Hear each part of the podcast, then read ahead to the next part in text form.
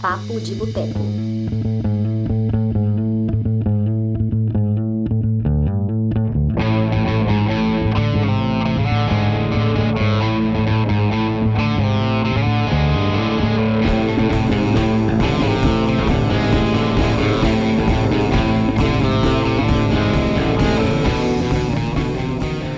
Pessoas! Estamos aqui começando mais uma edição do nosso podcast, o Papo de Boteco.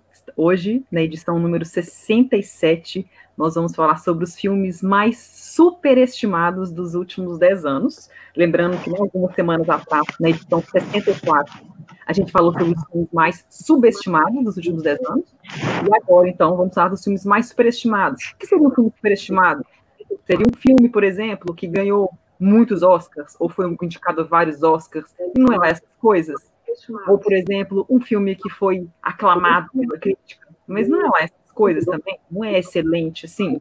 Que seria um filme superestimado? Então, hoje, para falar com a gente sobre isso, temos aqui a Graça, não é excelente, assim. Que seria um filme superestimado? Boa noite. Nossa, acho que falhou aqui a, a conexão. Vocês estão me ouvindo? Eu tô, tranquilo. Ah, tá. Boa noite, pessoal, tudo bem? Finalmente estou aqui participando com a Dani, né? Eu já conheço a Dani tem um tempo, mas a gente nunca tinha participado de nada juntas. Verdade. É... Bom, espero que a gente não consiga muitos haters hoje, né? A gente só quer espalhar um pouquinho da, da nossa opinião, mas tudo na maior paz, beleza? Isso aí, gente. Vamos lembrar sempre, né? Opinião relativa, cada um tem a sua. Acontece de você gostar muito do filme e alguém não gostar dele, é a vida, tá? E lembrando que a Grace tem um podcast, ela gravou um podcast com a gente, no YouTube também, que é o Botecano sobre Terror. Tá muito legal. Então, para quem não conhece a Grace, escute esse podcast dela, que é muito legal. Temos aqui também o Carlos Sena, do Um Filme por Dia. Oi, Carlos. Oi, oi, boa noite, pessoal. Boa noite, Dani. Boa noite, Arthur. Graça, a gente já conhece. Marcos, primeira vez também participando.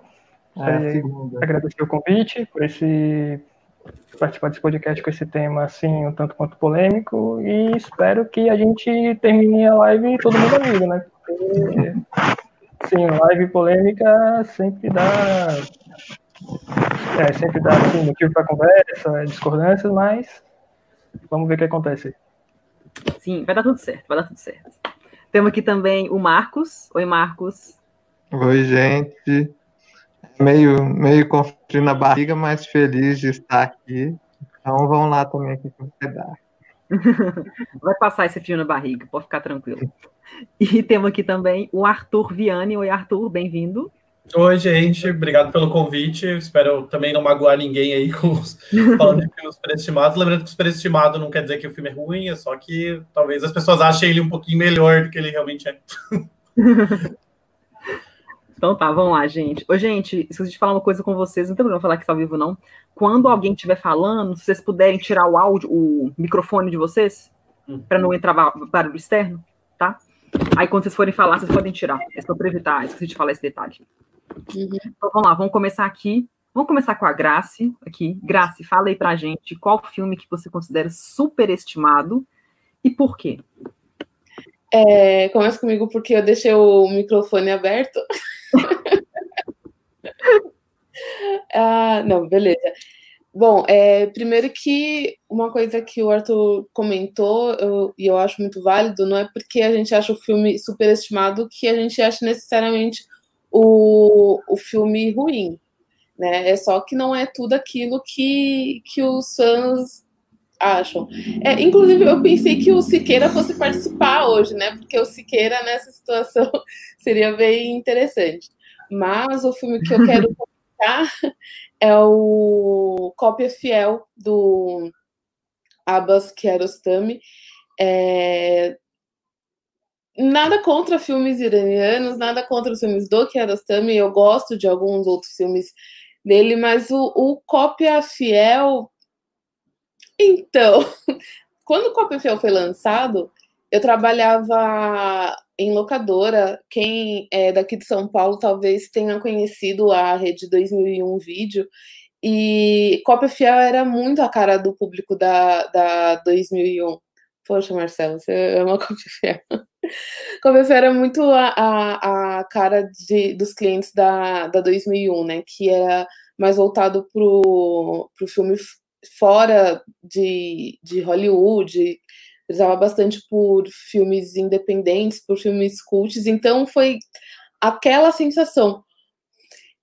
E eu não acho tudo isso, porque aquele roteiro deles conversando pela, pela Itália, eu até revi o filme, porque eu falei assim, vai que na releitura, né, eu goste mais, mas, gente, ficou pior ainda.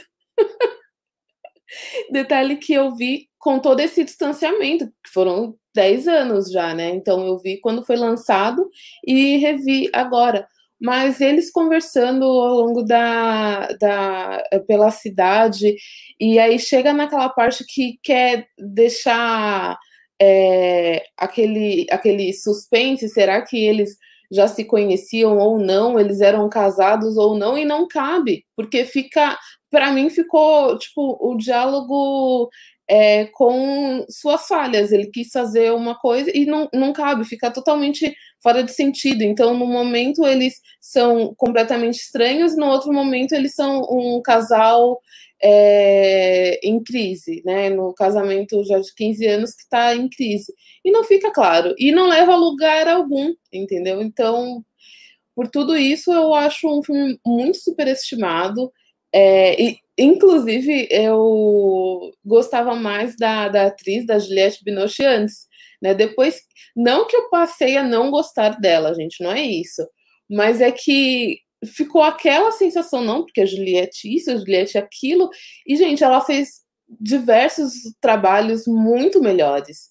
É, e que, de repente, nem são tão lembrados, né? Mas o Cópia Fiel, eu fiquei até meio com, com ranço, porque ficou tanto aquele blá blá blá blá blá blá blá blá blá blá blá blá e e quando eu vi o filme, poxa, é tudo, não é nada assim muito relevante e caiu nisso. E por tudo isso eu eu acho ele muito superestimado. Tanto é que assim, gente, 10 anos, quem lembra, quem comenta ainda a Cópia Fiel? Eu lembrei do Cópia Fiel quando a Dani sugeriu o tema, porque um outro dia um rapaz no Twitter falou que nunca tinha visto nenhum filme do Kiarostami, viu esse e amou. E eu nem tava mais lembrando do filme, gente. Aí eu falei, nossa. Aí eu falei, eu vi e não, não achei tudo isso, não. Enfim, aqui, ó, a Elde comentou, paciente inglês, aí um, um é, desculpa, são dois comentários. O Leandro comentou, né, é, que é a dona da, da minha vida, maravilhosa. Também paciente inglês. Paciente inglês, eu não entendi se a Elza quis dizer que é um. A Binotti está lá, né? Ela ganhou o Oscar por ele. É, então, eu ia questionar se ela acha o, o paciente inglês superestimado ou se ela citou como exemplo de, de atuações melhores dela, né? Enfim. É isso, gente, por enquanto. E, mas só, só para contextualizar, né, que você falou, né, tem 10 anos, né, o filme foi lançado em 2010 no Festival de Cannes, ganhou o prêmio de melhor atriz, né, Juliette Binoche, no Festival de Cannes. mas, é, é, pois é. Mas eu não vi, eu não vi cópia fiel, então eu não posso falar. Algum de vocês viu, gente? O Carlos, Marcos, o Arthur? Vocês não chegaram a ver, né? Mas aqui, mas de, em relação não, não, esse eu não, não conheço. É, eu nem fiquei, para ser sincera, eu nem eu não conheci esse filme. Eu acho que ele meio que sumiu também. Você acha que ele é, né? você acha que ele ainda é um filme considerado ainda referência, ou Grace? Ou você acha que ele sumiu? Ah, eu acho que o tempo não não fez muito bem.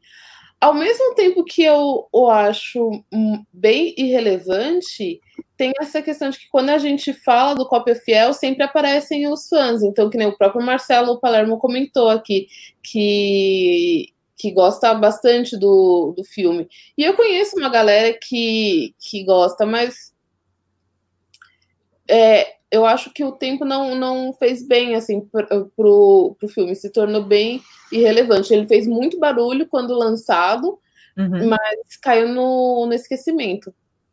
É, pois é, acontece muito isso, né? Tem filmes que na época que eles são lançados, eles são muito bem recebidos, aí fica naquele bafafá todo, mas aí passa o tempo, a gente vê que ele não tinha nada demais, porque as pessoas meio que esque se esquecem dele, né? Tem, é igual filme que ganha Oscar, passa dois anos, você nem lembra mais que esse filme ganhou Oscar, ou algum ator ou atriz ganhou Oscar. Você não lembra mais, né? Porque não era lá essas coisas, né? Se fosse tão bom assim, você ia lembrar, né? Às vezes, depois de alguns meses, já cai no esquecimento, né? Quem, tava, quem comenta Green Book ainda hoje? é, minha gente. Vamos lá, então. Vamos passar para o próximo aqui. Vamos para o Carlos. Carlos, fala aí sobre o seu filme superestimado e por quê. Então, é, acho que assim o motivo do filme ser superestimado é porque tem muito o hype, que é grande também, e tem aquela expectativa, né, tal, que o pessoal cria em cima do filme, né? Então, assim, quando falaram um pouco assim do filme, né, tá, falaram que era o filme que é o melhor do, do diretor em questão, né, e tal, que vai vir para ganhar o Oscar. E aí estreou Era uma vez em Hollywood. Aí você vê que, pelo menos assim, na minha humilde opinião, faltou um, um pouco a mais para poder justificar esse hype todo que fizeram em cima do filme, né? Porque assim, aquela coisa do Tarantino, fala de Hollywood e tudo mais, e achei que ficou devendo, né? Um pouquinho em várias, vários quesitos, né?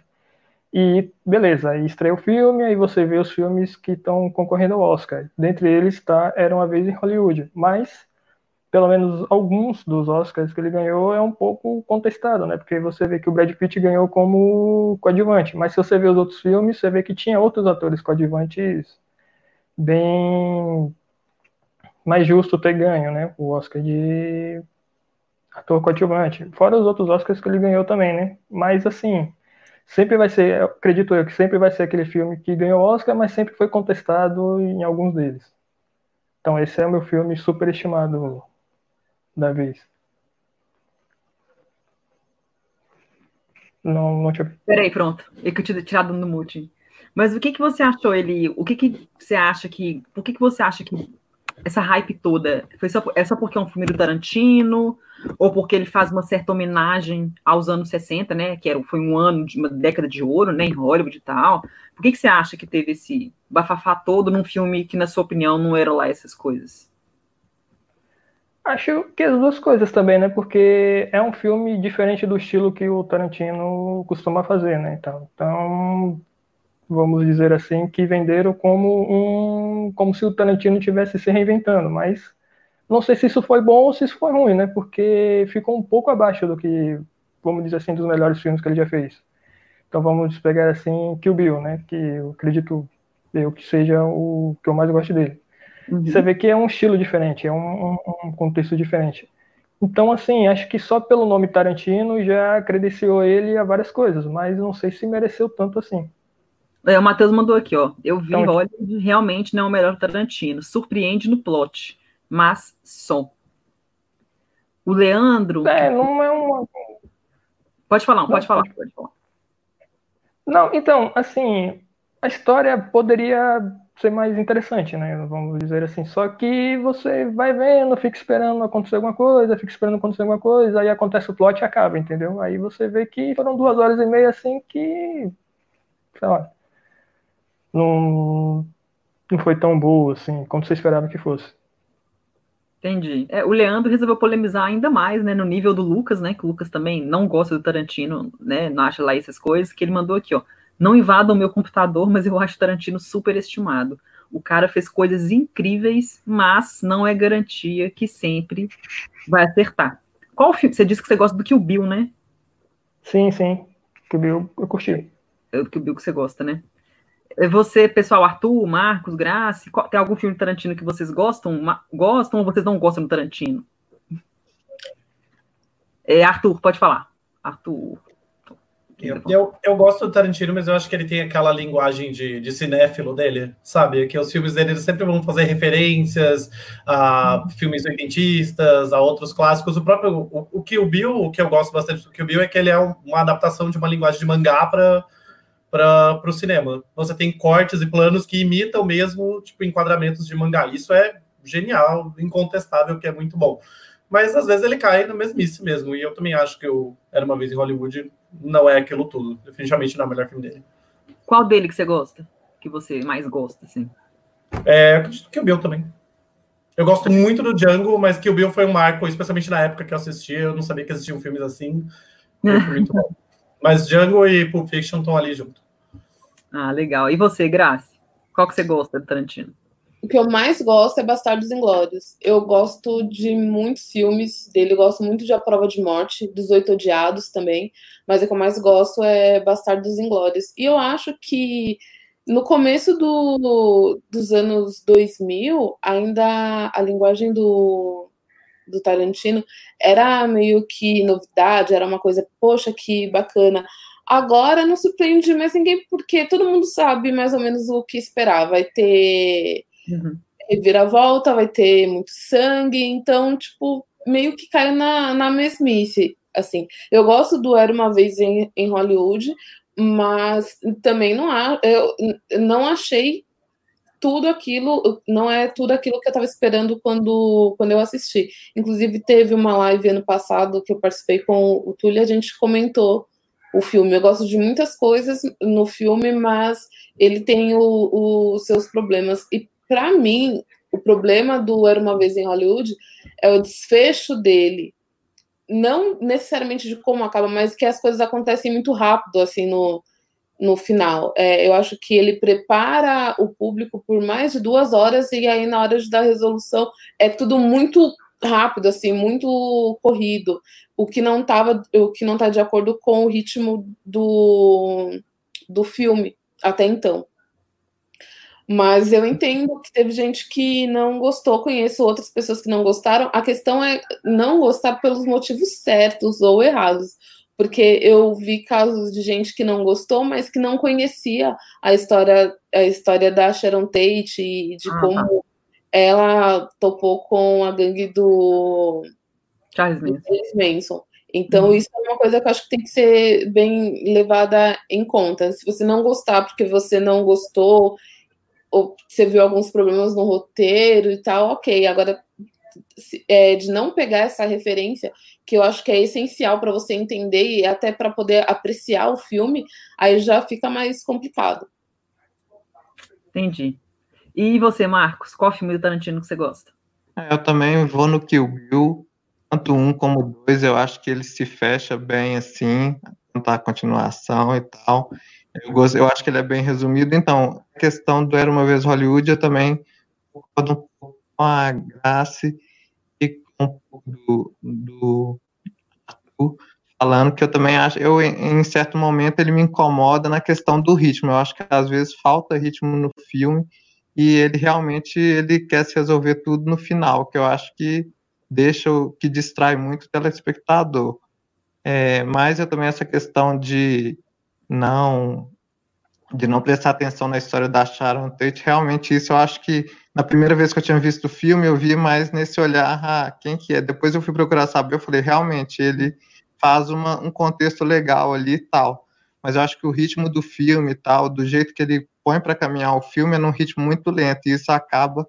Aí se eu falo, ah, mas então não é o mesmo Tarantino que faz aquela violência, sangue estourando tudo na nossa cara, e aqui ele faz mais calmo e tal, diferente do que o Bill lá, que a gente quer ver destruindo todo mundo. Então eu acho que o, o Tarantino meio que se perdeu nessa diferença aí desses anos. Entendi. É, algumas pessoas que eu conheço que não gostaram, eu vi por, algum, eu, eu, vi por diversos motivos. Eu vi algumas pessoas que não gostaram do Era uma vez em Hollywood, que são algumas que não, não, não conhecem muito cinema, mas conhecem o Tarantino por causa dos filmes violentos dele, porque viram um Django, viram Passados em Glórias, aí chegaram no Era uma vez em Hollywood, que tem um ritmo completamente diferente, só tem a violência no final, no, na, no terceiro ato. Então as pessoas ficaram meio que decepcionadas, que esperavam um filme mais violento dele e conheço pessoas que acharam, acharam ruim a questão da, da violência contra a mulher ou, e da objetificação. Reclamaram de algumas cenas, como é que acharam que ele objetifica a personagem da Margaret Qualley, que faz aquela riponga lá que fica dando em cima do Brad Pitt. Teve gente que não gostou da violência com a família Manson, quando o Brad Pitt tá lá lutando com a família lá e, e, tem, mais, tem, tem um homem lá, né? Só que tem mais mulheres. E, e, eu tenho amigos que não gostaram da maneira como ele fez aquela violência do Brad Pitt lá, a personagem dele, destruindo as mulheres lá, né? Pega a cabeça e bate assim várias vezes. Teve gente que achou ruim, que achou meio que exagerado esse excesso de violência contra a mulher, as mulheres no filme. Então eu vi, esse, eu vi esses pontos assim, mas eu gostei do filme, eu achei um filme muito bom, eu acho que é um filme muito bom. Ele ganhou dois Oscars, para contextualizar, ele ganhou Oscar de ator coadjuvante e direção de arte. Eu achei super merecido direção de arte. Eu achei um filme muito, muito bem feito. Esteticamente, ele é perfeito. Eu achei ele, assim, sensacional. Eu acho que ele mereceu os reconhecimento técnico, fotografia, de figurino.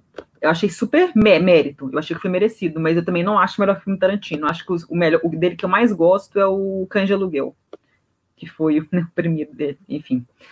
Eu gosto mais do Cães de Aluguel. E, enfim, e o Carlos falou aqui, né, o Carlos, que você falou que ele não mereceu o ator coadjuvante, né, para relembrar. Os indicados, nós tivemos o Joe Pesci e o Al Pacino, por O Irlandês, tivemos o Anthony Hopkins, por Dois Papas, e o Tom Hanks, por Um Belo Dia na, um Novo Dia na Vizinhança. Você chegou a ver todos esses filmes, Carlos? Ou você viu só alguns? Não, vi todos, vi todos. Mas assim, se você for ver o no, que competiu, você ainda acha sente falta do William Defoe no, no Farol. Que hum. né, achei que foi melhor do que o, esse pessoal que competiu. Então, assim, no caso. Não que o Brad Pitt foi pior do que esses que estavam competindo, mas assim, se ele não ganhasse também não seria injusto também, né? Mas você teria. Então acho que assim, o nome Tarantino. Acho que influenciou um pouquinho para ele ganhar esse Oscar. Mas você teria dado para quem, se você pudesse? Entre os indicados. Anthony Hopkins. Anthony Hopkins? Arthur, você uhum. levantou a mão aí? O que, que você quer falar? Pode falar. Eu ia concordar com ele. que eu, eu, também teria dado para Anthony Hopkins e eu acho que o Farol teve o problema de sair muito tarde. Acho que as pessoas da academia não conseguiram, os membros da academia não conseguiram assistir o filme para ele poder entrar na competição e ele só entrou em fotografia, porque o William Dafoe e o. Gente, Esqueci o nome do ator. Robert Pattinson. Isso, Robert Pattinson. Os dois estão tão bons no filme, eles não terem concorrido. É, eu acho, eu acho que o Fábio teve alguns problemas. Eu acho que foi. A, a, distribuidora é muito pequena, a A24. Eu acho que ela já tem, ela tem um nome já, mas ela não tem um dinheiro que uma Netflix tem, que fez campanha para o irlandês. A Sony Pictures fez para o Brad Pitt, são estúdios muito grandes. Então, acho que tem essa questão do, do seu estúdio pequeno. E o Farol não é um filme, digamos, Oscar bait, né? não é um Oscar material, é um filme de terror com suspense, é uma coisa diferente. Sim. Então eu acho que isso não ajuda em nada, não ajudou em nada o filme, isso assim. Ganhou muitos prêmios, ganhou o prêmio Festival de Cannes na Semana da Crítica, foi aclamado pela crítica, ele até foi bem de bilheteria, teve uma distribuição limitada, né, porque é um filme independente, menor, mas ele foi bem de bilheteria mesmo assim. Mas eu acho que o, o problema era que a categoria de ator coadjuvante estava muito concorrida, e estava concorrida assim com grandes atores, atores muito conhecidos. Claro que o William Dafoe também é um ator muito respeitado, mas eram outros atores em filmes bem maiores, com estúdios que tinham muito mais dinheiro para fazer campanha. Então eu acho que foi tudo contra assim o, o Farol, prejudicar o Farol assim. Era muita concorrência, pouco dinheiro para fazer campanha e um filme que não é Oscar material, igual um Dois Papas é, o irlandês é. Eu acho que teve esses pontos contra mas o William é. Dafoe ainda vai ganhar um Oscar dele. Torcemos. Vai, vai sim. Então, mas isso tudo que você mencionou, Dani, é, é para mim deixa ainda mais claro que, mas isso já é uma outra polêmica, mas é que fica ainda mais claro que o Oscar já deixou de premiar há muito tempo necessariamente os melhores. E a própria vitória do, do Brad Pitt mostra isso. Não que o Brad Pitt não seja bom, mas assim, eu duvido que ele tenha ganhado o Oscar por só, só por ter sido bom em Era uma Vez em Hollywood, entendeu? E o que a gente tem visto uh, já há algumas edições é que o prêmio é dado pelo conjunto da, da obra. E, e, isso gera muitas injustiças, porque se naquele ano tal ator foi melhor do que outro ator, ele e, e ele não vai ganhar, é difícil porque quem garante que no ano seguinte aquele cara que não recebeu o prêmio vai ganhar, eh, vai, vai conseguir um, um trabalho que lhe dê uma expressão para ele concorrer de novo. É, e isso para mim tá, tá muito claro, fica muito claro na, na nas categorias de interpretação, né, e na direção. É, tanto é que o Leonardo DiCaprio concorreu vários anos e ele veio ganhar justo pelo regresso. É um é, exemplo. O DiCaprio, assim, acho que ele concorreu cinco vezes antes de ganhar para o regresso, né? Eu acho que o regresso foi a sexta indicação dele, se eu não me engano. Mas assim, mas acho que às vezes que ele foi indicado antes foi assim, a primeira vez ele tinha 19 anos, que foi pelo Gilbert Grape, Sim. que ele foi, ele, né, primeira indicação, ele tinha 19 anos, não ia ganhar. Depois ele, ele correu pro aviador, aí ele perdeu pro Jamie Foxx no filme do Ray Charles. Claro que o Jamie Foxx ia ganhar por fazer o Ray Charles. Aí depois ele perdeu também pro Matthew McConaughey, Clube de Compras Dallas, quando ele fez O Lobo de Wall Street. Esse e... foi merecido. Mas sempre dizem, assim, né? Doença sempre ganha. Então, o Matthew McConaughey fez um cara que pegou AIDS, que perdeu sei lá quantos quilos. Claro que ele ia ganhar. Perdeu também, ele também foi indicado por Diamante de Sangue, se eu não me engano, foi no ano que ganhou Forrest Whitaker 2007. É, de Sangue 2006, ele foi indicado em 2007, isso. Acho que foi Forrest Whitaker que ganhou, pro último Rei da Escócia. E teve o... Acho que não esqueci de nenhum, não, né? Acho que foi isso. E teve o regresso. Aí o regresso, eu, mas acho que no ano do regresso, na minha opinião, a atuação dele foi a melhor entre os indicados. Então, assim, eu não, eu não acho que foi a melhor atuação dele. Eu acho que ele tem atuações melhores. Mas eu acho que, comparando com os outros indicados, eu achei a atuação dele a melhor, assim, entre os outros, assim. Mas agora do Brad Pitt, realmente não. Eu acho que foi um conjunto da obra. Ele tem atuações melhores, eu também não acho que ele foi o melhor nesse ano, assim. Todos estão muito bem, mas eu acho que eu teria dado para o Joe Pesci ou para o Anthony Hopkins. Gosto muito do Anthony Hopkins. Ele está muito bom em, em, Dois Papas. Mas vamos lá. Vamos conseguir aqui para a gente não perder aqui o tempo. Obrigada, Graça, pelo, pelo seu, pela sua edição. Aí. Vamos lá, vamos para o vamos pro Marcos aqui. Marcos, fala aí sobre o seu filme superestimado e por quê. Vixe, vou polemizar, mas eu realmente concordo que esse filme é superestimado, mas eu também acho que é válido dele ser superestimado. Então, meu filme é o Coringa. Eu acho tanto pela estética dele, como pela musical, como pela composição dele em si. Eu acho que ele realmente, eu acho que ele é isso tudo, sim. Eu acho que ele, ele tocou numa ferida que poucos filmes de heróis têm coragem de Aí, viu? Falei. Eu acho que poucos filmes de heróis têm coragem de usar, assim, né? De o que Coringa fez. Então, achei que ele trouxe uma forma diferente dos filmes de heróis para a gente entender, colocou o vilão ali como protagonista, mas colocou de uma maneira crua. Eu gosto desse cinema de maneira crua, assim, é, mas do jeito que ele colocou ali os problemas mentais lá do, do, do Arthur ali, na, naquela situação, eu acho que realmente eu, eu achei que para mim serviu mais como uma questão de ah, vamos começar a olhar para o outro sem julgar, ah, vamos começar a prestar mais atenção no outro, porque às vezes a gente está tão cheio de problema que não sabe até que ponto que o cara vai estourar. E eu acho que Coringa é meio isso, sabe? Um grito que a sociedade está dando, sabe? Às vezes a gente não está percebendo. Então eu acho que eu achei poderia ter ganhado mais Oscar, assim. Eu acho que a minha crítica principalmente é isso.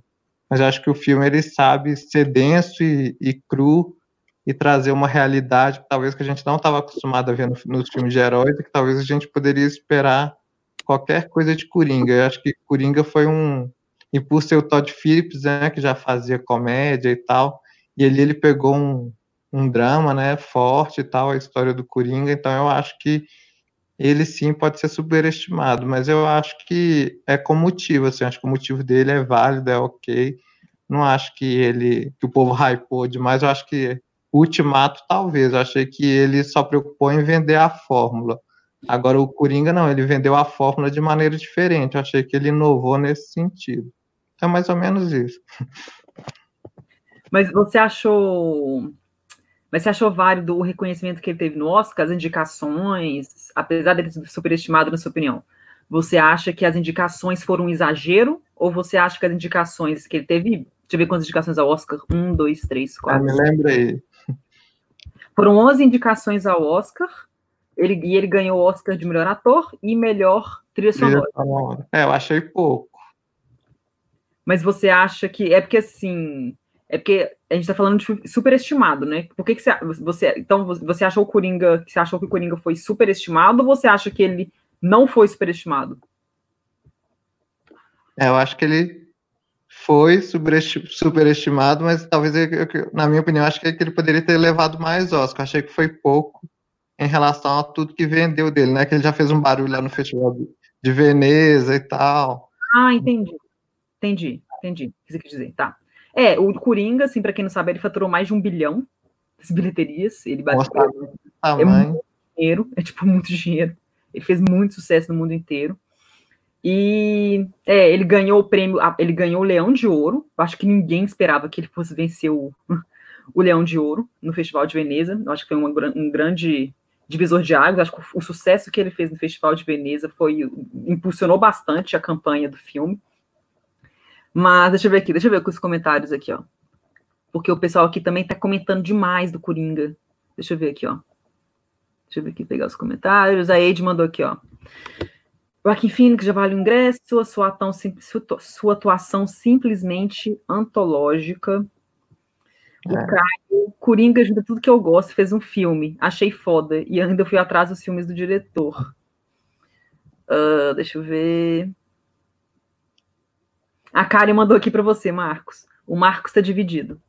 Tô, tô dividido, cara. Eu acho que é isso mesmo. Mas eu gosto, mas também eu entendo, mas é um tema importante que Coringa trata ali. Ele, não só preocupou em fazer uma comédia, mas ele também pôs um drama pesado, dark ali, demais no personagem, que eu achei que é válido. É, pois é, o Coringa, eu fiquei. A Edith comentou aqui, Coringa é um drama bem dark, apesar de falar de um personagem de quadrinho, jogar aqui. Eu, eu, eu fico curtindo, o Coringa também fico meio dividido, assim, eu acho um filme muito bom, eu acho um filme muito bom, eu acho a crítica social dele muito forte e, e bem-vinda, ainda mais no contexto que a gente vive, mas eu também, às vezes, eu sinto que houve um certo exagero. Não é que exagero, mas eu não acho que ele foi, tipo. Isso tudo. Isso tudo. Eu acho um filme muito bom, muito bom. Mas eu não sei se é isso tudo para todo esse reconhecimento. Eu fico meio também dividida nesse sentido. Vocês querem comentar? O que vocês acham, pessoal? O Carlos, Arthur, o Grace? Oi, Grace, fala. É, de, de todos esses né, que, que a gente está comentando, Hoje, eu acho que o, o Coringa é o que eu percebi melhor, que teve uma. que o público ficou bem dividido, porque da mesma maneira que conheço o, muita gente que amou o filme, que achou sensacional por isso ou por aquilo, eu vi muita gente que não gostou, ou de repente não é que não gostou, mas é que não achou. Justamente isso, é superestimado, não, não achou que valeu de toda a propaganda que foi feita. Então, acho que entre esses que a gente está comentando é o que dividiu mais o, o, o público. É, o que me surpreendeu, o que me fez parar para pensar, nossa, de repente esse filme seja bom, foi quando ele ganhou o Leão de Ouro. Aí que eu parei para prestar atenção. Até então eu não estava dando muita bola.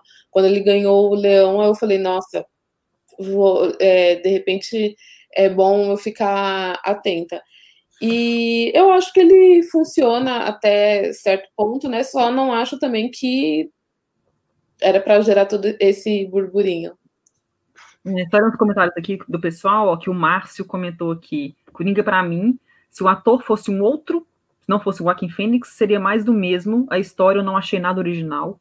E a Karen comentou aqui, 11 indicações achei muito também, principalmente melhor direção. Acho que não precisava. Se, cara, você falar isso pro Túlio, o Túlio vai te bater, tá?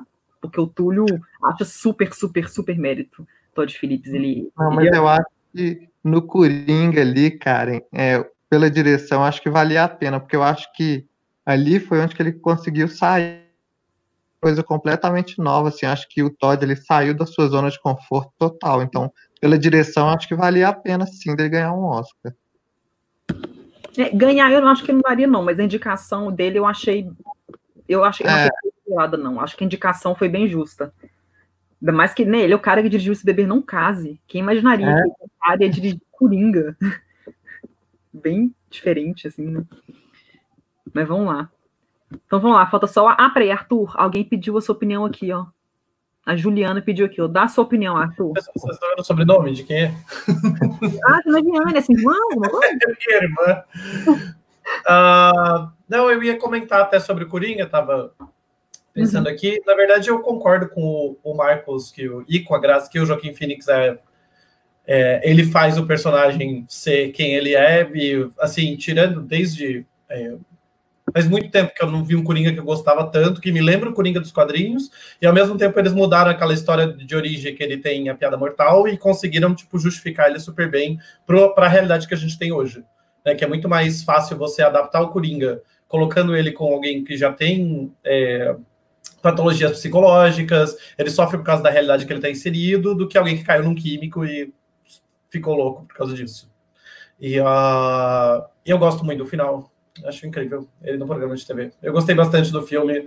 Se o Marcos criticasse mais, talvez ia ter uma discussão aqui, mas tudo bem. mas, mas realmente talvez ele tenha sido mais é, valorizado do que ele realmente é, justo porque o público que assiste filme de super-herói está acostumado com uma linguagem que a Marvel já estabeleceu, que hum. a, a, DC tem aqueles filmes do Zack Snyder sombrios e tudo mais, e a gente não viu, não tinha visto um filme como o do Coringa ainda, nesse, nesse tão bem dirigido e com um personagem tão difícil da gente criar empatia e ao mesmo tempo é que enfim, ele é um vilão que a gente consegue criar empatia por ele, sabe? Ou seja, para isso, para mim isso já é uma proeza do filme por si só.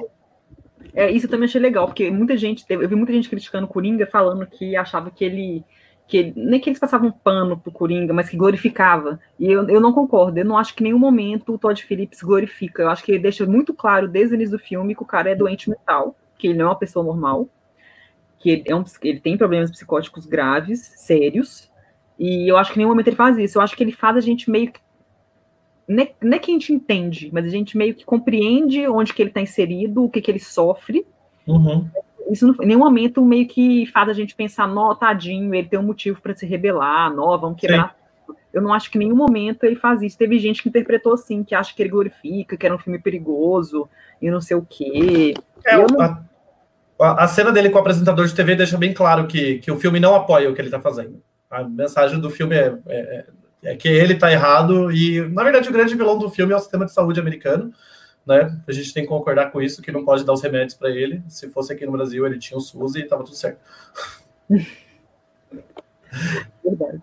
O Matheus mandou aqui, ó, Coringa provoca uma dubiedade furiosa com o público por conta da identificação nesse mundo depressivo. O Carlos, oi, oi Carlos, fala, pode falar. É, então, concordando com o Arthur também, acho que o filme deu certo porque foi um acerto da Warner, no, no, caso, porque já tinha meio que o preconceito do Batman vs Superman, da Liga da Justiça, que não tinha dado muito certo. E ainda tinha também aquela coisa de que será que um filme do, do vilão do Batman, sem o Batman ia dar certo também? Todo mundo estava nessa, nessa dúvida também.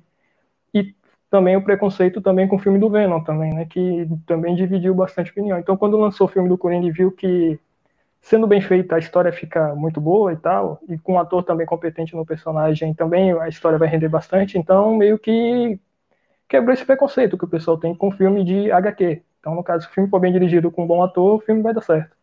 Só saber dosar bem aquela coisa entre realidade e história e quadrinho. Coisa que a, o, o, no caso, a produtora já tinha conseguido com os filmes do Batman. Que é aquela coisa mais real, mais um pouco não tão uhum. assim dentro da, do, do HQ.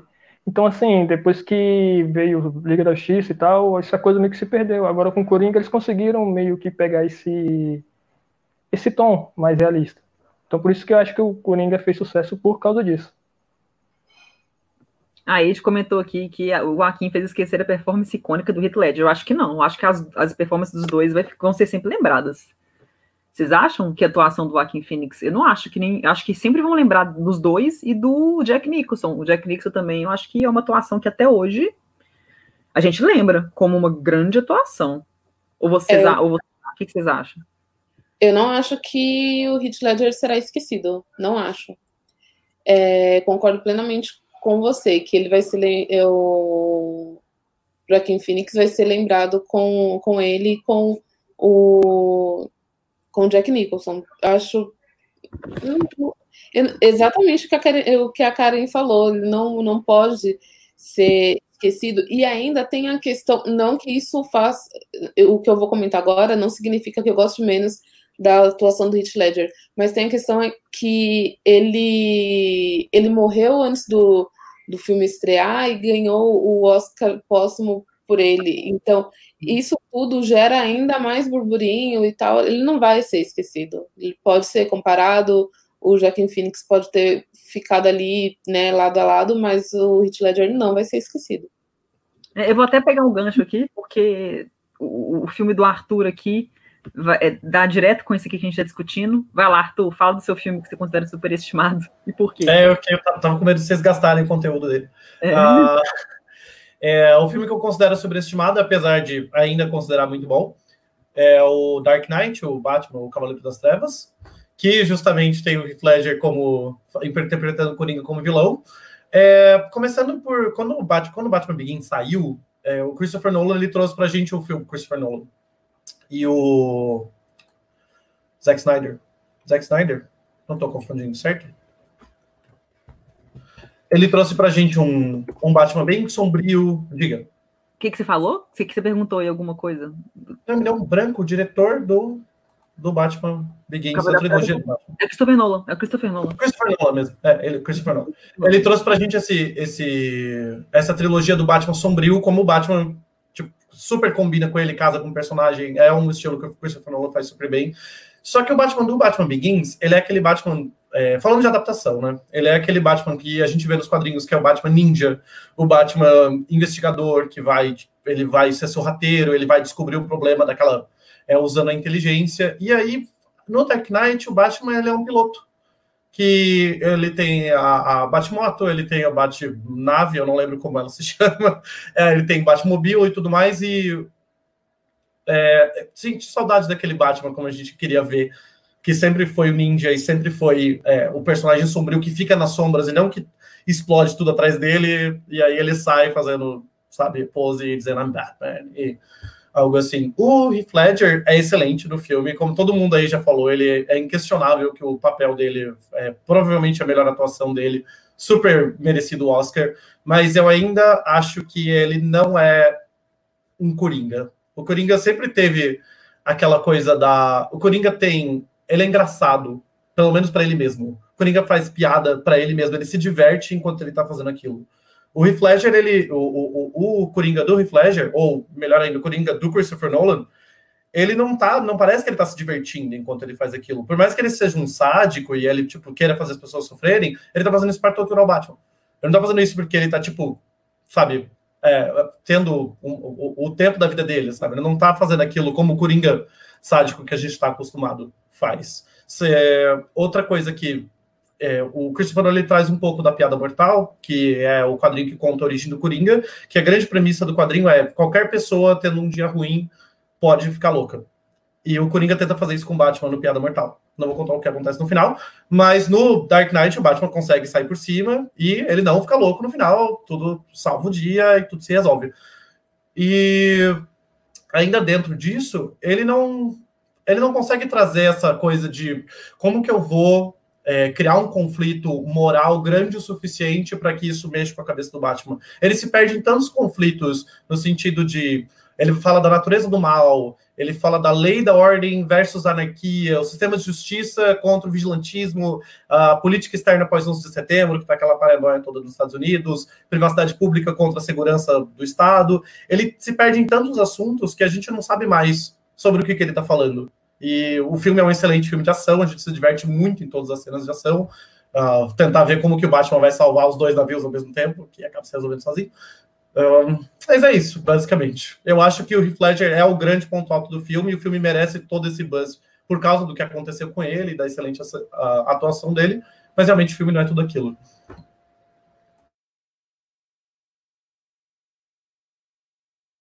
Dani, você tá falando mutada. Eita. Só para relembrar aqui, ó, o filme do Cavaleiro das Trevas, ele foi indicado a oito Oscars, ganhou Oscar de melhor ator coadjuvante, né, Oscar póstumo para o Heath Ledger, e ganhou Oscar de edição de som. E as outras cinco indicações incluem melhor fotografia, melhor montagem, direção de arte, maquiagem, mixagem de som e efeitos visuais. E, mas, Arthur, você acha que esse reconhecimento da academia foi válido Ou você acha que foi um exagero também? Assim, não, não merecia isso tudo? É, esses, essas premiações técnicas, a gente não, não pode questionar muito, porque realmente, tecnicamente, o filme é ótimo. Talvez na direção de arte, porque o filme segue exatamente a mesma estética do anterior. E não tem, não sei se tem algo de original naquelas máquinas todas, porque elas, eu acho que elas são os maiores props do filme, então no máximo a gente consegue usar elas para justificar a direção de arte. Mas realmente, tecnicamente, ele é muito bom. Eu só acho que ele não tem. É, especialmente falando de roteiro e dos próprios personagens, que todo mundo além do Coringa é, não se destaca de nenhuma forma. Duas Caras está no filme lá fazendo só figuração, né? E, uh, é, então, super mal aproveitados. O próprio Batman é mal aproveitado. Eu acho que o, o, conflito que ele tem no filme, o filme não é sobre ele, de novo, o filme é sobre Coringa. E a gente tem um filme agora sobre Coringa que é melhor, então. Mas eu acho que, assim, pensando só nas indicações ao Oscar, as indicações técnicas merece sim, mas não acho que ele deveria ganhar. Acho que ele ganhou o que merecia e tá tudo certo. A Eide comentou aqui, ó. Quem poderia imaginar que outro ator depois de Heath Ledger pudesse ganhar tanta relevância na pé do Coringa? É, acho que ninguém imaginava. Acho que quando o Heath Ledger ganhou realmente o Oscar, eu acho que muita gente ficou assim, não tem como ter outro Coringa. Ninguém consegue imaginar um outro Coringa depois dele, né? Tem o Jack Nicholson, já tem o Jack Nicholson. Quando anunciaram esse filme, muita gente estava descrente em relação ao Heath Ledger porque todo mundo achava que o Jack Nicholson já tinha imortalizado. Aí veio o Heath Ledger e fez aquele, aquela performance incrível, ganhou o Oscar, e, de, e 12 anos depois vem o Joaquin Phoenix e ganha. Como é, olha como é, é que o mundo dá voltas. É, antes do Joaquim Phoenix, o Jack Nicholson era meu favorito. Pois é, o, é, o Jack Nicholson é muito bom de Coringa, ele é muito uhum. bom. Nossa. Pois é, nossa, complexo. Então vamos lá, gente. Vou fazer, falar aqui do meu filme, que eu considero superestimado. Antes da gente pegar o top 5, cada um falar o seu top 5 de filmes superestimados. O filme que eu escolhi, eu fiquei na dúvida de qual que eu falava, mas vamos lá. Eu escolhi para falar de um filme que ele não foi aclamado pela crítica, foi um filme que dividiu opiniões. É um filme que não foi bem de bilheteria, mas a academia amou, deu tanto de indicação, que é um filme chamado Vice, que é do Adam McKay, que dirigiu o excelente A Grande Aposta, que ficou. Ele era o grande favorito para ganhar Oscar em 2016, ficou entre ele e o Spotlight, e o Spotlight acabou vencendo. E, mas o Grande Aposta, eu acho que é um dos melhores filmes dos últimos anos. É um filme que, né, que é sobre aquele, aquela crise de 2008 na economia, e eles mostram como é que aconteceu. E tem o Steve Carell, Ryan Gosling, é, que é, Steve Carell, Ryan Gosling, Brad Pitt. Então, assim, é um filme muito bom, é um filme muito bom. Mas aí eu tava, eu tava com muita expectativa para ver o Vice. O Vice, para quem não sabe, é um filme de, um contexto político, é um filme sobre Dick Cheney, é uma biografia é, na visão do Adam McKay sobre o Dick Cheney, então conta meio que a história dele. O Dick Cheney é uma figura muito polêmica, muito controversa, que né, ele, nos Estados Unidos ele não é uma pessoa muito amada. Ele foi o vice-presidente do George Bush, né, George W. Bush, então, na época que teve do 11 de setembro e tudo mais. Então, o filme meio que conta essa a história dele, como na né, Guerra do Golfo, como é que ele virou vice-presidente, enfim, como é, que, como é que foi a vida dele, mostra a vida pessoal. Tem Amy Adams, né? O Dick Cheney quem faz é o Christian Bale. Tá excelente, muito bom. Quando eu vi o filme a primeira vez, eu fiquei assim, gente, mas que. Não sei se vocês viram Vice, mas assim, ele tem todo um jeito peculiar de falar, que eu fiquei meio irritada. Eu falei, gente, será que esse cara realmente era assim na hora dele gesticular e dele falar? E realmente, depois que eu vi o filme, eu procurei alguns vídeos do Dick Cheney real, e ele realmente falava daquele jeito, então o Christian Bale nailed tudo. E é igual o Joaquin, Joaquin Phoenix falou no discurso dele do SEG esse ano, né? Que ele fala assim, pô, Christian Bale, você é bom em tudo que você faz, sabe? Tipo, suck once, que ele fala assim pra ele, porque o Christian Bale realmente dá um show de atuação. Ele foi até indicado a Oscar, né? Por Vice.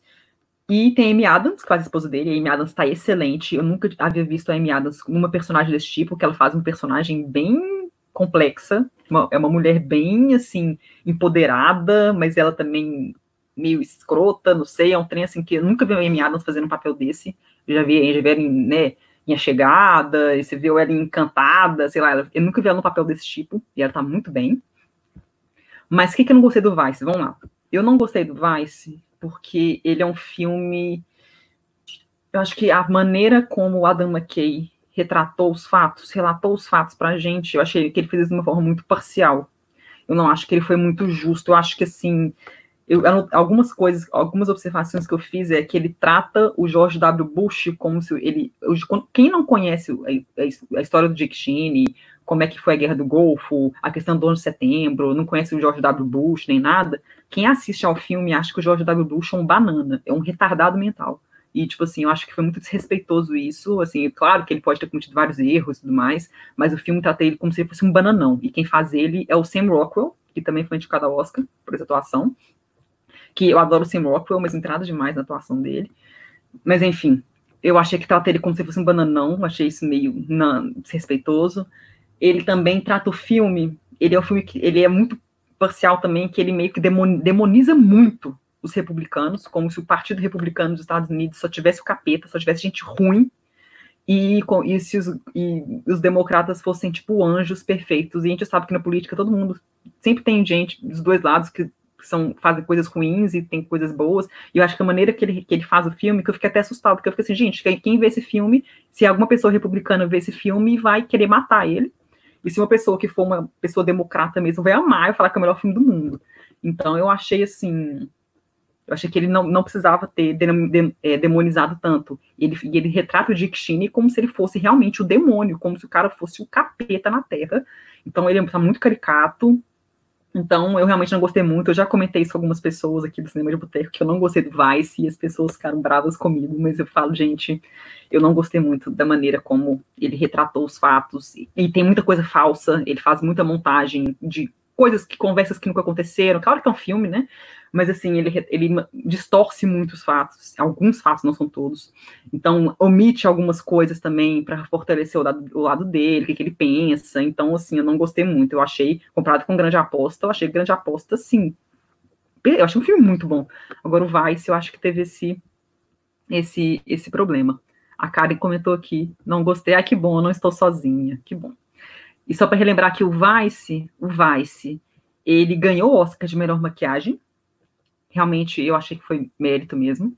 E ele teve sete indicações, incluindo melhor ator, né, o Christian Bale, é, ator coadjuvante, por Sam Rockwell, melhor atriz para Amy Adams, roteiro original, que eu achei, tipo, não, what the fuck, e melhor filme também, que eu acho que... Mas é querendo não é um filme Oscar bait, eu acho que ele teve esse reconhecimento da academia, porque é um filme Oscar bait, tem o Christian Bale, tem o Adam McKay, tem Amy Adams, tem o Sam Rockwell, acho que ele tem todo um elenco, ele teve todos os ingredientes para ser reconhecido pela academia. Então, acho que por isso que teve esse reconhecimento. Mas a crítica realmente ficou dividida. É um filme que tem 66% de aprovação no Rotten Tomatoes e de bilheteria ele foi bem mal, assim. Ele faturou metade da grande aposta, ele foi bem, assim, decepcionante. Mas para mim ele é superestimado por causa desse, dessa, desse aconchego que ele recebeu da academia, que eu achei meio que nada a ver.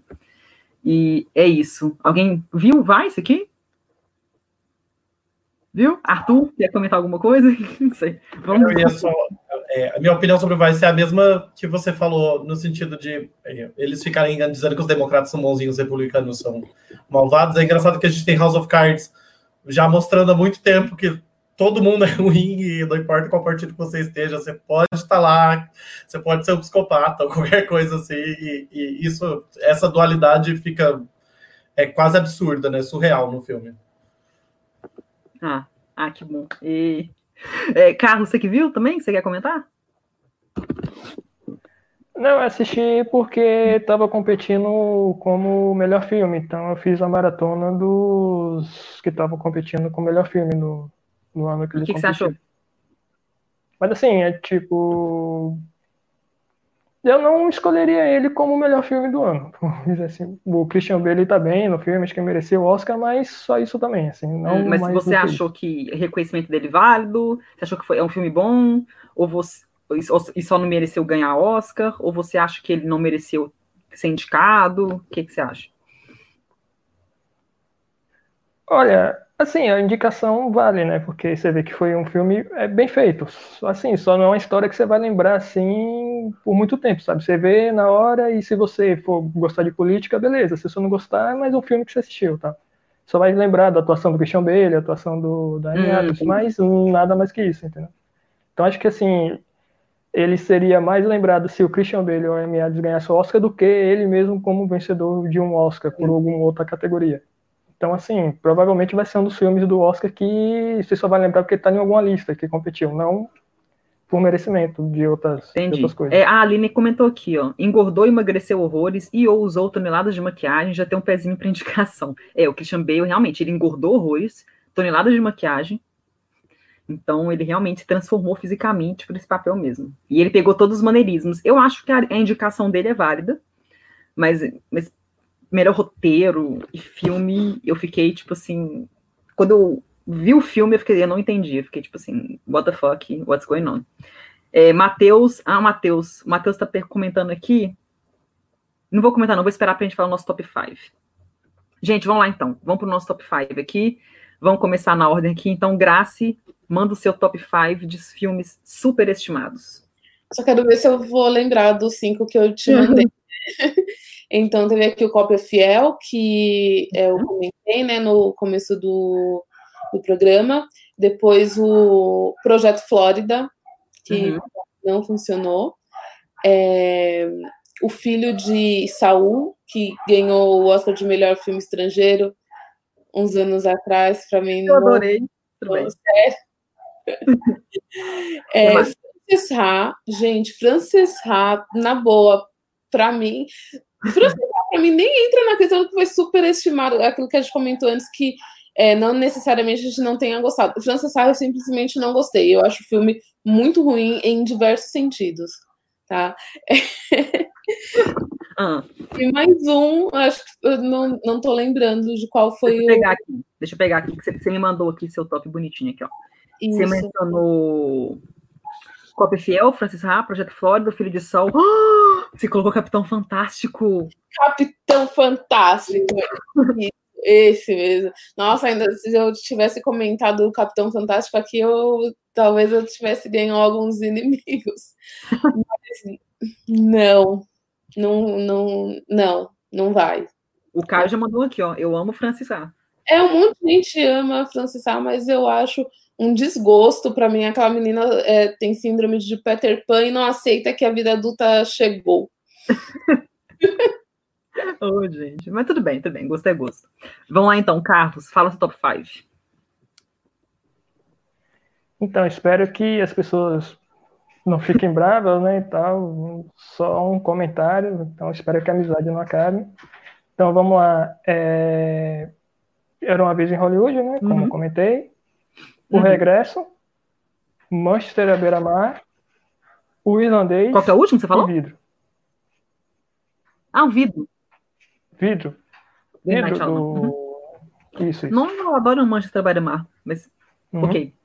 Vamos lá, então. Marcos, fala o seu top 5. Seu som. Seu som. som.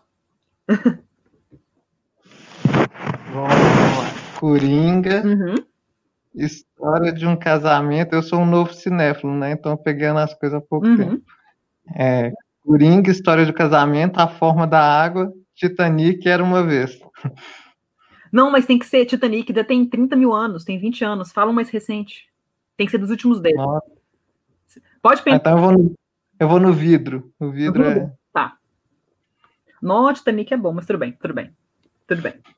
Alguém já mandou aqui. Olha, a Eide concorda com o Carlos. Manchester by muito bem lembrado. Ô, gente, eu gosto dele. Então vamos lá, então. Marcos falou dele. Arthur, seu top 5. É, meu top 5, Dark Knight, Ninfomaníaca. Hum. É, infelizmente não posso explicar porque a gente não tem tempo. La La Land, Inception hum. e Interstellar. Você colocou dois do Christopher Nolan? Pois é o Interstellar e Origem, né? A gente tem, a gente tem tempo para explicar. Não, eu gosto, de novo, eu gosto dos filmes, mas tanto o Inception quanto o Interstellar eu acho que eles tinham um, uhum. potencial gigantesco pelos temas que eles abordam. Eles uhum. não chegam nem perto disso. Interstellar não é um sci-fi, eu posso discutir isso com qualquer pessoa. Ele é um drama familiar. e é isso. Eu fiquei surpresa que, tipo assim, eu já vi algumas pessoas é, falando, não gosto de algum filme do Nolan, mas numa lista de super, superestimados, colocar dois filmes dele, eu fiquei, ó. Mas eu, mas eu entendo, Interestelar, Interestelar, eu pessoalmente não gosto muito do Interestelar. A origem, a origem eu gosto, mas deixa eu só comentar aqui, ó, alguns comentários. Juliana falou que você tá cancelado. É, a Karen falou que o Marcos está cancelado. Não gostar de Titanic, gente. O Matheus mandou Arthur Lista Negra, próximo. A Aline mandou aqui, esse trecho final do podcast está polêmico. A Karen mandou Interestelar, concordo 100%. E aqui a Thaís falou: Interestelar é sobre amor. É amor de, fa é, de família, de pai com filha, né? É uma história de, de família. Eu também achei que era uma, é um drama de. É uma relação entre um pai e uma filha, né? Um filme, é, é mais isso mesmo. Mas eu também acho nada demais. O meu argumento com ele sendo superestimado é as pessoas considerarem ele o novo 2001. É só isso. Nossa! O drama ele é maravilhoso, mas é isso que ele é. Então, hum. um pequeno comentário, tá? Não, não vou me estender. Mas a maioria dos filmes que a gente citou aqui, muitas vezes, tipo, o problema não é o filme, o problema são os fãs, né? É, eu, por exemplo, gosto de todos esses filmes que o Arthur mencionou, eu adoro Interestelar e tal. Mas o problema são os fãs. Só uma coisa, gente, eu odeio Manchester by the Sea. Gente, que filme chato! Meu Deus do céu! Que filme chato e longo, né? Mas pena que não vai dar para discorrer isso. Deixa eu mencionar o meu aqui. Nossa, gente, eu, eu gosto muito de Manchester Beira-Mar. Eu estava até revendo hoje uma das cenas do Manchester Beira-Mar que eu acho fantástica, que é uma cena que o que tem aquele acidente, né, com fogo, pega fogo na casa e tal, e é a cena que o Casey Affleck tá na delegacia fazendo o depoimento dele, e ele sai do depoimento dele e ele tenta se matar. Acho aquela cena super forte, assim. Eu acho um filmaço, assim. Oi, Carlos, fala. É, só um comentário do Manchester Beira-Mar, que assim, você assistindo, quando você termina o filme, a sensação que você fica é igual aquele meme do John Travolta, sabe? Que você fica se perguntando, ué, Tipo, e, e daí, sabe? E aí? E acaba o filme, entendeu? Essa é a sensação que fica. Tudo bem. A Ed, a Ed também não gostou, não. Ela falou que, ó, Monster by the Sea, muito ruim. Gente, eu, não, eu nunca havia conhecido pessoas que acharam o filme. Olha só, bom. Bom, tá vendo? Tá vendo? Vê que não existe consenso. Sempre vai ter alguém que não vai gostar do filme que você gostou e, e vice-versa. É a vida. Vamos lá. Deixa eu falar do meu, da minha lista aqui de filmes que eu não que eu acho superestimados, né? Além do Deixa eu ver aqui se eu até um Vice, mas eu coloquei uma, uma lista que tem outros, outros cinco filmes sem ser Vice. Eu coloquei o Jogo da Imitação, que eu achei uma péssima adaptação, distorce horrores os fatos. Peguei Trapaça, que Trapaça é um filme que até hoje eu não entendo como é que teve três indicações a Oscar. Eu acho um filme horrível. Temos o Bohemian Rhapsody, que é, né, do Queen, enfim, eu não entendo. E coloquei o Steve Jobs. Steve Jobs teve três filmes, né, pra quem não sabe. Teve um Steve Jobs que teve Os Piratas, Os Piratas do Vale do Silício, que é um filme de 99. O Noah Weil, que faz o Steve Jobs. O Steve Jobs mesmo, né, quando viu o filme, ele achou a atuação do Noah Weil muito boa, e ele tá realmente muito bem. Ele, ele parece fisicamente com o Steve Jobs mais novo, o Noah Weil. Teve o Jobs com Ashton Kutcher, que chama, o filme dele só se chama Jobs, que é um filme de 2013, se não me engano, 2013, que é um filme que muita gente não viu, nem deu bola. E tivemos o Steve Jobs, que é o que eu acho que é superestimado, que é um filme de 2015 do Danny Boyle, escrito pelo Aaron Sorkin, que tem no elenco Michael Fassbender, a Kate Winslet, o Dente, Daniel, como é que é? Oh, meu Deus, esqueci o nome, oh, meu Deus. Como é que chama o cara que faz o Debbie Lloyd, gente? com o Jim Carrey? Jeff Daniels. Jeff Daniels, isso. Jeff Daniels e o, e o Seth Rogen. É um filme assim. Tem o Michael Stuhlbarg também, que faz o pai de Me Chame Pelo Seu Nome. E é um filme que tem muito do elenco, mas o Steve Jobs eu acho um filme, tipo, muito superestimado, assim. Eu acho um filme. Ah! Todo mundo, e tem muita gente que me xinga porque ele foi aclamado pela crítica, mas ele foi muito mal de bilheteria e acabou só tendo duas indicações a Oscar de melhor ator e melhorar atriz coadjuvante. E eu tenho muita raiva especificamente desse, desse de porque eu achei a Kate Winslet uma das poucas coisas boas do filme e era para ela ter ganho o Oscar de atriz coadjuvante naquele ano e era para ter ganho junto com o Leonardo DiCaprio, gente. Imagina a Kate Winslet e Leonardo DiCaprio ganhando o Oscar juntos, que coisa perfeita, divina. E, e me premiaram Garota Dinamarquesa de atriz coadjuvante e eu fiquei realmente muito chateada. Mas é a vida. Essa é a minha lista. Deixa eu A, olha, a Juliana falou que eu tô cancelada. Como não gostar de Bohemian Rhapsody vai direto pro inferno. que isso? Eu acho que eu sei que vai ser cancelada, ouviu, Ju? Porque Bohemian Rhapsody. Tem muita gente que não gosta, né? Pois é, é um filme que muita gente fala, também não entendo porque que. Eu não gosto muito. Olha, eu gosto.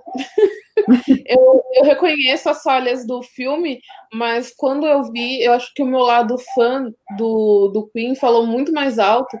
E, inclusive, eu sou uma pessoa que dificilmente chora vendo filme, mas eu quase desidratei assim no cinema. Eu saí, nossa, era outra era outra pessoa. Mas eu reconheço que tem suas falhas, só que para mim funcionou muito bem. Então eu gosto bastante do filme. É, a Aline mandou aqui, Bohemian Rhapsody é o puro rodo de passar pano.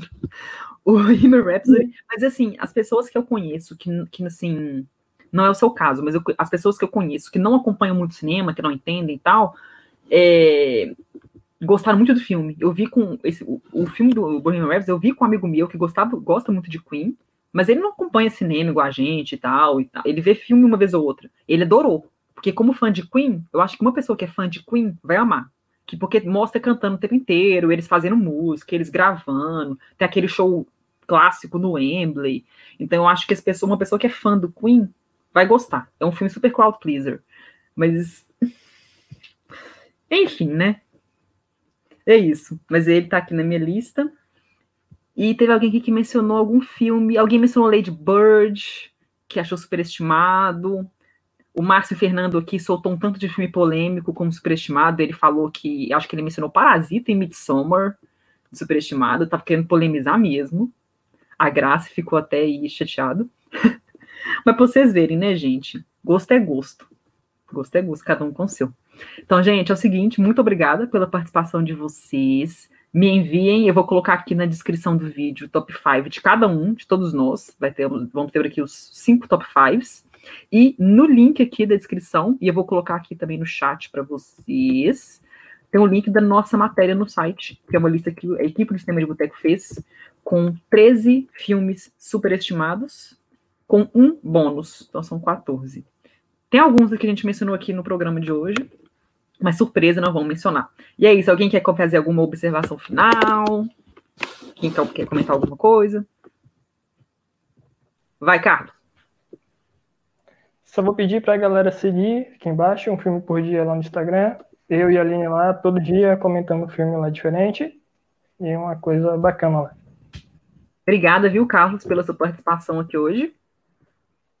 Oh. Te agradeço, agradeço a galera aqui e obrigado por ter assistido. Isso aí, realmente, o pessoal participou muito aqui no chat, viu, gente? Obrigada para todo mundo aqui no chat que participou. Muito bacana. Grace, quer falar alguma coisa? Quero. É, bom, obrigada pessoal, quem acompanhou, quem comentou aqui. Espero não ter criado muitos inimigos quando eu citei Capitão Fantástico. Qualquer coisa me sigam lá no Twitter, que é Gratona Underline. E um recado para você, Dani Pacheco. Quando é que a gente vai gravar sobre as videolocadoras? Porque de, é, essa edição vai perder. Não, a gente vai gravar. Nós vamos gravar sobre videolocadoras. Com Obrigada certeza. pelo convite, viu? Tamo junto. Vamos lá, Marcos. Quer falar alguma coisa?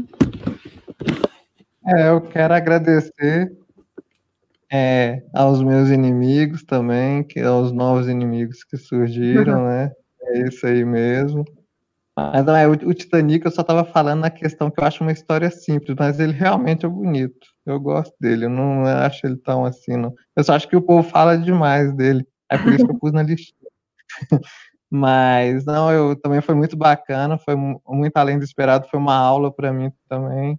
Quanto filme que ainda tem que ver aí nessa aula. Então, eu gostei demais desse, desse bate-papo. E me siga também no Insta Prose e Cultura. Eu vou deixar aqui, vocês me sigam lá. Quem, lá eu falo um pouco de tudo, que minha visão de cinema e tal. E estou começando a escrever também para o Cinema de Boteco. Ah, legal. Eu vou colocar aqui a sua página também na descrição que eu esqueci de colocar. Tá. Obrigada, viu, Marcos, pela sua participação. Tamo junto. Obrigado mais. Arthur, quer comentar alguma coisa? É só agradecer quem assistiu, isso é super importante. E não odeiem a gente, eu não estou odiando a graça por falar mal de O Filho de Saul, eu adoro esse filme. é, superestimado, de novo, não quer dizer que a gente acha os filmes ruins, as pessoas só dão muito valor para eles, talvez eles não sejam tão incríveis assim, mas lógico que eles têm muito valor, senão eles não tinham chegado onde chegaram. É isso. Concordo. O Márcio até mandou aqui que acho que ele ficou meio se sentindo bulimizado. Não é que eu não gosto, acho ótimo, mas acho que exagero de crítica outra positiva, tadinho. Acho que ele ficou meio bulim, sentido bulimizado aqui. Não, gente, relaxa. Márcio, você pode ter a opinião que você quiser, todo mundo pode ter a opinião que quiser, tá? Tudo bem. É porque a gente sempre fica meio triste, né? Quando é igual a Graça falou lá que não gosta do Filho de Soul, também acha um filme maravilhoso. Cada um tem seu gosto, gente. Faz parte da vida. Então, gente, muito obrigada aqui, então, de novo, pela participação de vocês quatro. Foi maravilhoso pessoal que comentou aqui, todo mundo, muito obrigada pela participação. E em breve vai ficar disponível também o episódio 67, vai ficar disponível no Spotify. Então, vocês podem assistir a transmissão aqui, o vídeo da transmissão no YouTube. E colocamos também o áudio no site do Cinema de Boteco e no Spotify. E é isso, gente. Beijos. Muito obrigada. Você ouviu Papo de Boteco.